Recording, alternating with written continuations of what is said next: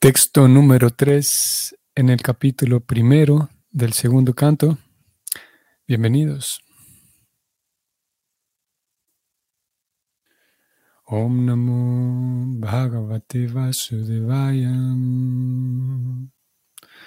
Om Namo Bhagavate Vasudevaya. Om Namo Bhagavate Vasudevaya.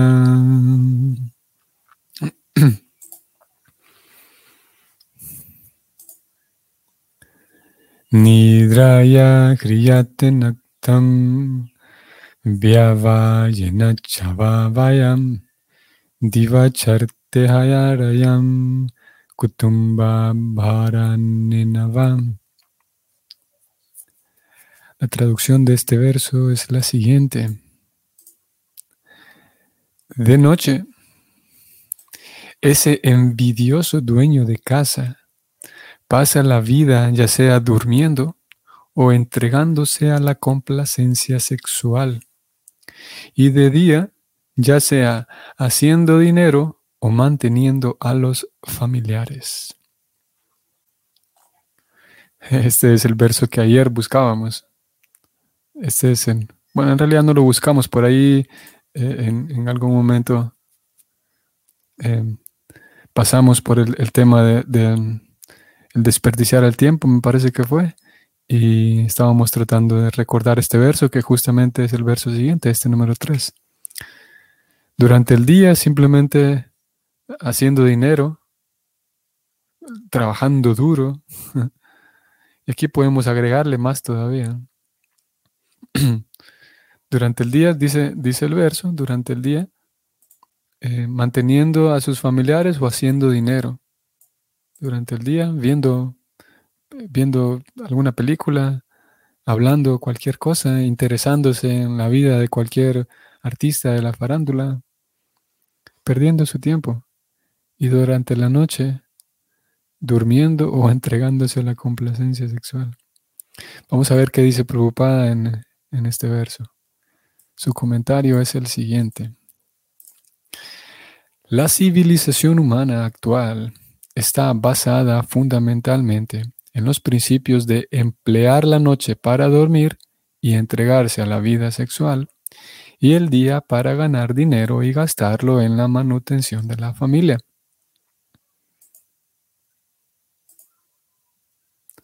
La escuela Bhagavata condena esa forma de civilización humana. Vaya que este primer párrafo, estas primeras líneas del, comentario de Preocupada, se, Preocupada ha abierto de manera muy, muy llamativa. Porque claro, eh, bueno, él dice que esta, este estilo de vida no lo, eh, la escuela Bhagavata lo condena. La escuela Bhagavata es a la que él pertenece y por lo tanto sus seguidores también, sus estudiantes. Pero extraño, ¿no? Porque, claro, el comentario sigue, ahora vamos a darnos cuenta qué más tiene él para decir. Pero si nos detenemos aquí es, llamativo porque eh, parecería que en eso consiste la vida, es natural, ¿no? En el día trabajar, en la noche dormir. Y aparte de trabajar, pues eh, distraerse un poco, eh, trabajar para mantener la familia, pues hay que trabajar para, para vivir. y en la noche dormir, o como dice aquí preocupada, o eh, dedicarse a la complacencia sexual. Interesante que la complacencia sexual aquí tiene diferentes, diferentes divisiones de la complacencia sexual, no solamente en sí el, acto sexual eh, se considera complacencia sexual, sino en, ese concepto están incluidas otras formas de complacencia sexual, aparte del acto sexual en sí, entre dos personas. Y como digo, es llamativo porque, claro, es lo normal, ¿no? ¿Cuál es el estilo de vida que, si ese estilo de vida que ustedes y yo conocemos y que el mundo conoce, el estilo de vida de ganar dinero, mantener a la familia, trabajar para comer y en la noche dormir, tener relaciones sexuales. Si ese estilo de vida lo condena la escuela Bhagavata, esperamos que en este significado, yo no lo, no, lo conozco, esperamos que Prabhupada entonces describa cuál es el estilo de vida que la escuela Bhagavata sí, eh, fomenta. ¿no? Seguir leyendo. Bueno, antes de leer, antes de continuar y, descubrir si Prabhupada presenta una respuesta, que seguramente sí, eh, esto nos puede hacer pensar, ¿no? porque en general em, uno, de, los aspectos de la ignorancia, eh, no solamente ignorancia significa desconocer algo, sino también, o la forma en la que se manifiesta, la, otra de las formas en las que se manifiesta la ignorancia es pensar que lo que yo sé está bien, estar seguro de que ah, lo que yo sé está bien. Y eso nos pasa con tanta frecuencia que, y más en la Prabhupada inició este significado hablando de la civilización actual, de los días actuales. Más, y, y, desde que Prabhupada escribió esto, que fue por allí, vamos a ver, de 1960 y tantos, 66 tal vez, 65, desde ese tiempo para acá han cambiado muchas cosas. Y una de ellas, muy relevante, es la, revolución digital. En, los 60 no había, tuvo que venir esta revolución digital y estamos hoy por hoy aquí detenidos. Y una de las características de esa revolución digital es que ha em, alimentado aquella necesidad de lo inmediato, de, tener las cosas inmediatas, de la inmediatez. Y por esa razón, o es una de las razones, es un factor que contribuye a que el ser humano eh, actual, contemporáneo, a él le cueste mucho trabajo el filosofar, el pensar profundamente en las cosas de la vida, en pensar profundamente en cosas que realmente son relevantes para la vida. Y por lo tanto, entonces, e, e, eso ayuda a que vivamos más pensando en que lo que hacemos está bien, no nos detenemos, nos cuesta más trabajo detenernos a pensar en la forma en la que yo eh, hablo, eh, está bien, puedo mejorarla, la forma en la que yo me alimento está bien, la forma en la que convivo y bueno, sería un, ejercicio de autoobservación, autoanálisis. ¿Y por qué digo esto? Porque indudablemente hay otras formas de, vida, otros estilos de vida. Y nosotros hoy por hoy, eh, conociendo la historia eh, en, Latinoamérica, América también, América, digamos, del norte, eh, como diferentes grupos, digamos, étnicos, diferentes grupos de diferentes lugares terminaron asentándose en Estados Unidos. Y en Latinoamérica la historia es un poco diferente, pero en ambos casos tenemos una, una, una influencia muy grande europea a lo que algunos, en, y en algunos casos eh, termina siendo un eh, eurocentrismo que permea muchas áreas, permea la educación, permea el, estilo mismo de vida, permea tantas cosas. Y, en, tantas áreas nuestro, nuestro parámetro, nuestra rúbrica es siempre Europa, la historia de Europa y, eh, el arte y tantas otras cosas que en general eh, vienen de, Europa y nuestra medida es esa. Por ejemplo, las formas de medir el tiempo, las formas de los calendarios, por ejemplo, las formas de medida, todo eso, eh, nosotros hoy por hoy conocemos, ustedes y yo, conocemos la medida inglesa o la medida americana, por ejemplo. Tenemos, em, por ejemplo, pulgadas y centímetros. Y esas son dos formas de medida, una inglesa y la otra americana. Y luego tenemos eh, kilos y libras, y así podemos darnos cuenta de que el, abanico que nosotros eh, tenemos es, bastante cerrado, bastante corto, solamente dos opciones. al menos en este caso tenemos el sistema inglés y el sistema americano. Pero han existido tantas otras culturas y siguen existiendo otras, otras culturas. La forma de calcular, por ejemplo, de hacer cálculos en Oriente, en China, en la India mismo, en Japón, son formas distintas. Y así con muchas otras cosas, no solamente con las medidas. Asimismo, entonces, con la forma de convivir, la forma, por ejemplo, en la que se distribuían las familias, por ejemplo, la forma en la que se distribuyen las familias. En, China, por ejemplo, el, el primer nombre de la persona es el apellido de su familia. en realidad no sé si eh, eh, todavía funcione así, no sé si tampoco funciona en todo el territorio de la India, pero era costumbre, como digo, no sé si hoy todavía, de uno se presenta con, su apellido primero y es porque una de las razones es porque genera el sentido de, vínculo, de pertenencia a una familia grande, un sentido de pertenencia, de que pertenezco a un grupo. Y el nombre de la persona, el nombre individual, viene después. En fin, son cosas de otras culturas, otra forma de ver la vida, otras cosmovisiones, otras formas, como dijimos, incluso de medir las cosas, otras formas de medir el tiempo, otras formas de, de concebir a los demás, por ejemplo. Hay algunos lugares, por ejemplo, el idioma es tan, tan, no podemos dejar de lado el idioma cuando hablamos de este, de las cosmovisiones de cada, de cada región. Hay lugares en donde, por ejemplo, ustedes y yo, que hablamos español o castellano, digamos, tenemos una palabra que es primo o hermano. Eh, en algunos lugares hay palabras distintas para, para referirse al hermano, al hermano mayor y al hermano menor. Nosotros decimos aquí hermano, ¿cuál de los dos? ¿El, mayor o el menor?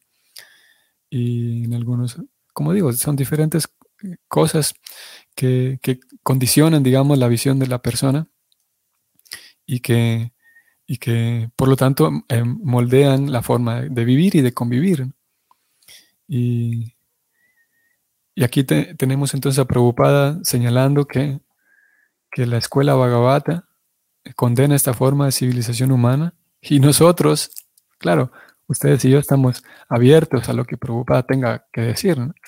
Y no solamente abiertos, sino que eh, a distintos niveles, ustedes y yo tenemos una fe en las palabras de esta persona que está escribiendo esto a distintos niveles.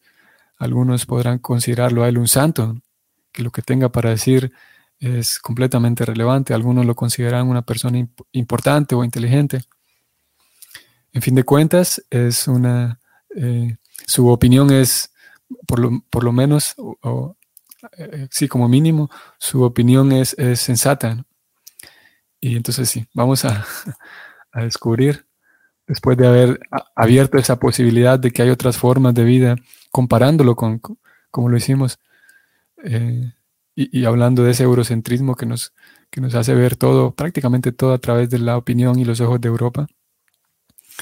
Seguramente hay otras formas de vida entonces que no tengan que ver con el día, solamente trabajar duro para, para ganar y endeudarse Y, ahí para trabajar duro, para mal comer, mal dormir, mal relacionarse, pero es que así es la vida, ¿no? Según. Bueno, continúo con Prabhupada y él dice lo siguiente. Como la vida humana es una combinación de materia y alma espiritual, todo el proceso del conocimiento védico tiene el propósito de liberar al alma espiritual de la contaminación de la materia Vean qué interesante que Prabhupada está diciendo que el proceso consiste en liberar al alma de la contaminación de la materia. Porque el alma, como ya lo sabemos y lo hemos recogido de otras ocasiones en donde Prabhupada lo explica, el alma puede vivir todavía dentro del cuerpo material y estar liberada, ser lo que se conoce como un jivan mukta el bhakti no es un, programa que consiste en que espera a que, la, que la persona muera para por fin ya liberarse del cuerpo material, sino que Prabhupada habla liberarse de la contaminación de la materia. Y esa contaminación de la materia consiste o implica también liberarse de conceptos distorsionados, por ejemplo. Un concepto distorsionado es que la, la, naturaleza le pertenece al ser humano y por lo tanto tenemos derecho a explotarla, por ejemplo, para dar un simple ejemplo. Esa es una contaminación. Pero el propósito consiste en limpiar esa contaminación, no necesariamente que el proceso lo lleve a uno a, rechazar y huir de toda cualquier cosita material. Y, como dije, eh, mientras incluso se vive dentro del cuerpo, se sigue teniendo o se puede cultivar una conciencia espiritual. Seguimos. El conocimiento relativo a eso se denomina Atma Tattva. Atma Tattva, el conocimiento, esto vale la pena mantenerlo en mente y si es posible uno puede guardarlo ahí en la memoria. Atma Tattva. Vamos a detenernos un momento aquí con esta palabra. Eh,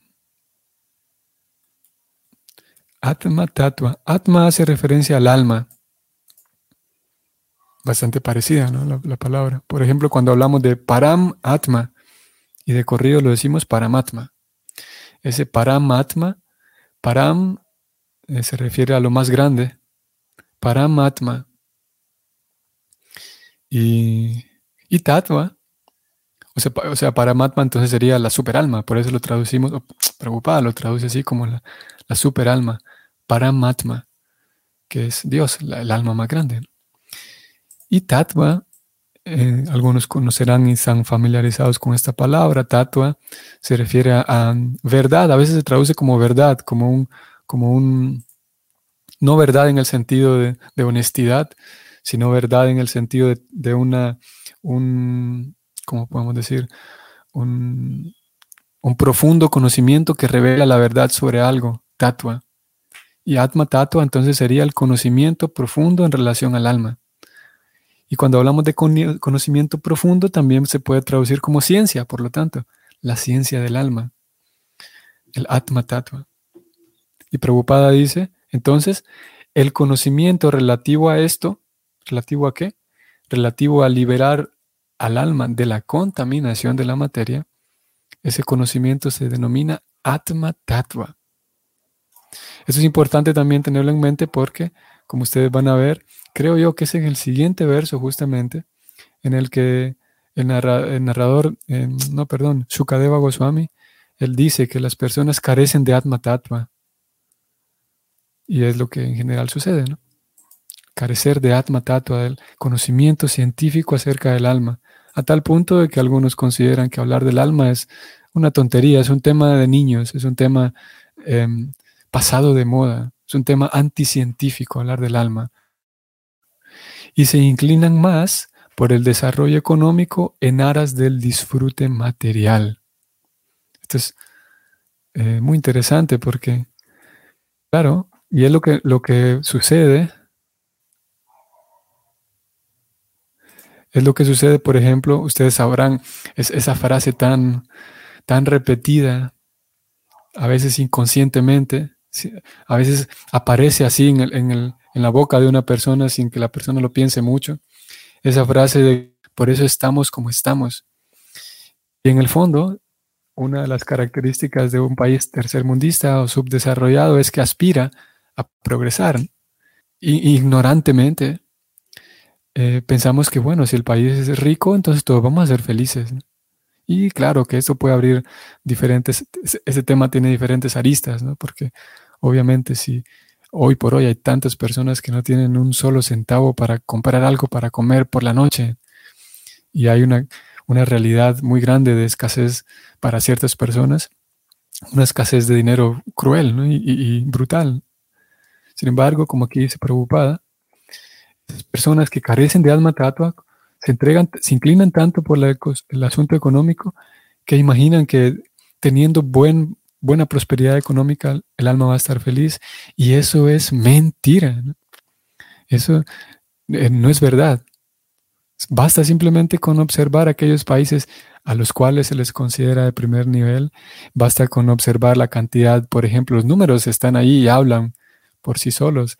La cantidad, por ejemplo, de personas que en estos países, sin problemas económicos, sin problemas, sin crisis en el, sistema educativo, con una vida de primer nivel, la cantidad tan grande de personas dependientes, por ejemplo, a los fármacos, dependientes a, a, drogas, la cantidad tan grande del consumo de drogas, la cantidad tan grande de suicidios, es una cosa alarmante.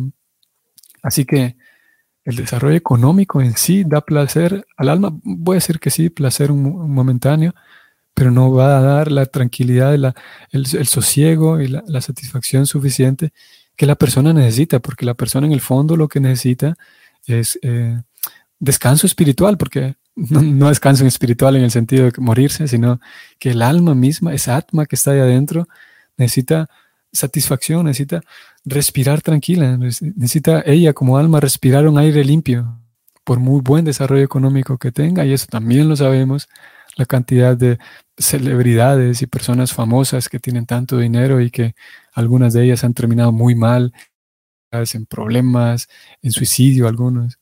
Así que vuelvo, preocupada dice aquí, lo subrayo nuevamente.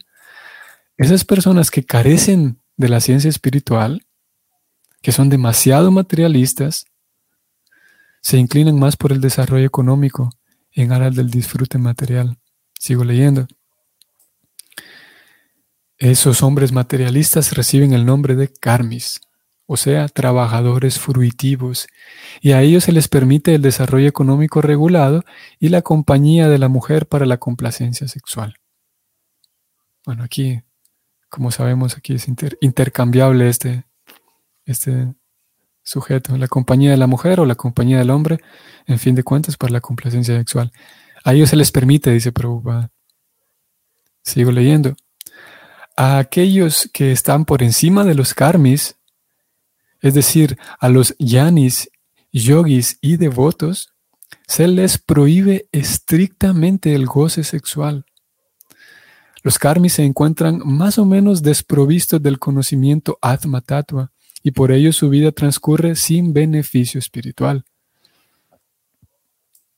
La vida humana no es para la ardua labor en pos del desarrollo económico, ni tampoco como el de los perros y los cerdos.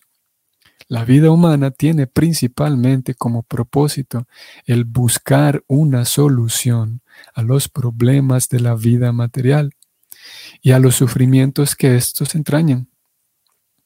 De manera que de noche los karmis desperdician su valiosa vida humana durmiendo y entregándose a la vida sexual y durante el día trabajando arduamente para acumular riquezas y después de hacer de mejorar el nivel de vida materialista. Un tema que, que, eh, es fácil eh, eh, recibirlo planteárselo en la actualidad, sí, con la actualidad que vivimos. Y, no hace falta que venga un libro de la talla del Bhagavatam para, para informarnos que la sociedad humana trabaja duro y trabaja eh, despiadadamente, simplemente para comprar un par de, de, cosas, simplemente para comprar cosas que no necesitan. Y en algunos casos más tristes, para endeudarse comprando cosas que no les sirven endeudarse para comprar cosas que le van a exigir más dinero. Es lo que, lo que, para, comprar pasivos, usando un lenguaje en las finanzas, un, un, bien que es pasivo, un bien que una vez que yo lo compre, ese bien me va a pedir más dinero. Ese bien, una vez que yo lo compre, para poderlo mantener, voy a necesitar más dinero y en algunos casos también comprar cosas que simplemente son nocivas. Y a, algunos le, le, le, pondrán encima la culpa a esto al sistema capitalista. Por esa razón tenemos que volvernos comunistas, porque en el comunismo nadie trabaja tan duro. El gobierno nos mantiene. Y lo cierto es que en cualquiera de los casos, Puede haber cualquier sistema, ya sea comunista, socialista, eh, capitalista, anarquista, eh, una monarquía. En cualquier caso, si la persona tiene atma tatua y tiene conocimiento del alma y sigue un método, sigue un sistema, entonces ella podrá gradualmente ir limpiándose. ¿Limpiándose de qué? Voy a ir aquí arriba, inicio. Limpiándose, dice Prabhupada, de la contaminación de la materia. Esto es interesante también porque el sistema del Bhakti no, no es un sistema que dice, venga, cante el mantra Hare Krishna y se va a limpiar de la ansiedad y las preocupaciones. Que sí, también. Pero uno una persona puede estar libre de ansiedad y preocupaciones y al mismo tiempo seguir alimentando, por ejemplo, su, su falsa percepción de la vida. Ya no quiero tener ansiedad ni preocupaciones. ¿Para qué? Para poder disfrutar más de la materia, para poder disfrutar más de mi trabajo, de, tantas experiencias, en fin de cuentas, materiales. El Bhakti dice, vamos a, limpiarnos de qué? Sí del estrés y la ansiedad, pero también limpiarnos de las distorsionadas comprensiones que tenemos de la vida, las distorsionadas comprensiones que tenemos de Dios, de nosotros mismos, del entorno, de los demás, y en fin de cuentas regresar a casa. En fin de cuentas, volver a casa. Y en eso consiste el programa, en eso consiste el sistema. Preocupada dijo aquí que para alguien que tiene alma tatua se le está prohibido estrictamente el goce sexual. Y obviamente eso, em, eso tiene también sus, sus subtemas, porque si alguien lleva una vida de casado, no tiene estrictamente prohibido el goce sexual. Esto aplica principalmente para los renunciantes, la estricta prohibición al goce sexual. En el caso de que se trate de una vida de casado, que ayer hablábamos de los grijastas y los grihamedis. Los grijastas son aquellos que buscan elevación espiritual, sabiendo muy bien o al menos entrenándose hasta llegar al punto de saber muy bien cómo eh, utilizar su energía sexual y, y, no caer víctima, no, caer, no quedar enredado en, en y, sí, caer víctima de la necesidad corporal, porque en fin de cuentas es una necesidad corporal el deseo sexual. Aquellos que se casan y llevan una vida en, busca de la perfección, en busca del dominio propio, ellos son grijastas. A ellos no se les prohíbe estrictamente, sino más bien a los renunciantes. Ok, vamos a detenernos aquí. Preocupada dijo que a continuación se va a describir la vida materialista, eso lo veremos mañana. Entonces, que tengan un bonito viernes ustedes. Nos vemos el lunes con quienes vienen hasta el lunes y nos vemos mañana quienes continúan mañana. Ah, apareció aquí una pregunta de, Alejandra. Saludos, Alejandra Palacios. La pregunta es, ¿pero cómo hacemos, pero como hemos crecido sin ese conocimiento del alma, qué difícil se hace? sí, sí, es verdad. Eh, se hace difícil porque hemos carecido de ese conocimiento hemos crecido sin Él y hemos crecido también eh, viendo como normales cosas, actos y comportamientos nocivos. Hemos visto como normales que otros se comporten dañándome a mí. Lo veo como normal. Veo como normal que yo mismo me comporto dañando a otros. Lo veo como normal porque así lo aprendimos. Y veo como normal cosas que yo hago y me daño a mí mismo. Así que se vuelve difícil, sí, se vuelve un desafío. Y debido a que no, tuvimos ese conocimiento desde la infancia, entonces eh, es necesario tener paciencia con nosotros mismos. Es necesario que, bueno, esta es la realidad en la que estoy. Apenas estoy dándome cuenta de esta información. No la tuve desde la, desde la niñez como hubiera sido bueno. Y claro, tampoco es garantía de que un niño que recibe este conocimiento eh, va a estar completamente salvo. Eh, porque en fin de cuentas cada alma tiene ahí sus, sus desafíos, tiene sus recursos, tiene su inteligencia. Y entonces, eh, vale la pena tener paciencia con uno mismo y saber que desde aquí estoy partiendo. Desde aquí, ok, voy a ahorita apenas algo que pude haber aprendido en la niñez, voy a apenas aprenderlo ahora, voy a tener paciencia conmigo. Y aquellas veces en donde me vea tope a mí mismo, en donde me vea que me distraigo, pues bueno, paciencia. Y eso se vuelve otro desafío.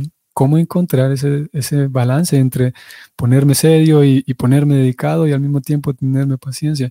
Es un desafío también, porque esta es una medida completamente personal. Aquí podemos pedir un poco de ayuda y orientación, pero ni siquiera el maestro espiritual. Por fortuna tenemos la gran ayuda llamado Paramatma, que hablamos de él hoy. La importancia, la importancia de la oración de pedir constantemente guía y ayuda y, dirección a Krishna todo el tiempo para saber en qué momentos tenerme paciencia y saber que, ok, vamos despacio porque estoy aprendiendo esto, en qué momentos, qué, vientos, saber aprovecharlos para avanzar lo más posible. Y bueno, para eso está Krishna, para ayudarnos. No es que, no, Krishna no es un profesor que, como un profesor de malos métodos de los que tal vez tuvimos en la escuela un profesor que explicaba la tarea y que ve a cada quien como hace Y él, si alguien le pregunta, si alguien le pide dirección a este profesor, entonces le responde de mala gana. O, Krishna no es ese tipo de persona, afortunadamente. Krishna está dispuesto a que consigamos la perfección. Krishna está dispuesto a que eh, lleguemos a, lo más elevado que existe. Él está dispuesto a darnos todo, lo más, lo más elevado que existe. Basta con que aspiremos a ello y con que sí, confiemos en que Krishna nos lo puede dar, a pesar de que no aprendimos esto desde la niñez, a pesar de que estamos aprendiendo, iniciando. Eh, la confianza es no en mí, la confianza no es en que yo lo voy a lograr, porque la confianza es que Krishna, a quien sea, puede tomarlo de la mano y llevarlo hasta la, la, etapa más perfecta que existe. Y por eso tenemos la historia de los grandes Vaishnavas. Hoy justamente es la desaparición de Narottama Das Thakura. Y es un ejemplo justamente de ello, de cómo Krishna puede tomar a una persona desde cualquier lugar de donde se encuentre lo más bajo posible y llevarla a la perfección. La fe está en que Krishna puede hacerlo, no en que yo pueda hacerlo. La fe está en la gracia del Señor. Y con esfuerzo, con paciencia, con sinceridad, con seriedad también. Si yo digo, bueno, yo apenas estoy aprendiendo, en la medida en la que yo le ponga seriedad y sinceridad al asunto, pues eh, ahí podemos ir saboreando esos, esos, esos momentos de verdadera felicidad espiritual que nos garantizan de que sí, vamos por buen camino. Vamos, aquí, por aquí es. Sigamos adelante, con paciencia, con entusiasmo, con entrega. Muy bien, ahora sí. Eh, eso es lo que puedo decir en relación a esto, Alejandra. Y bueno, gracias. Sus palabras en dulce. Bueno, entonces por la... Tratamos de, recordar las instrucciones de los acharyas y ese kirtan se vuelve alentador, ¿no? Se vuelve un sosiego para nosotros, nos hace descansar. Esas palabras nos hacen descansar, nos hacen también tener entusiasmo y, fe. Esa es la magia del kirtan. Así que eh, bueno, es, una cosa maravillosa el Kirtan. Gracias igualmente, Alejandra Palacios. Y saludos y gracias también a todos los demás. Que tengan entonces un bonito día. Hare Krishna.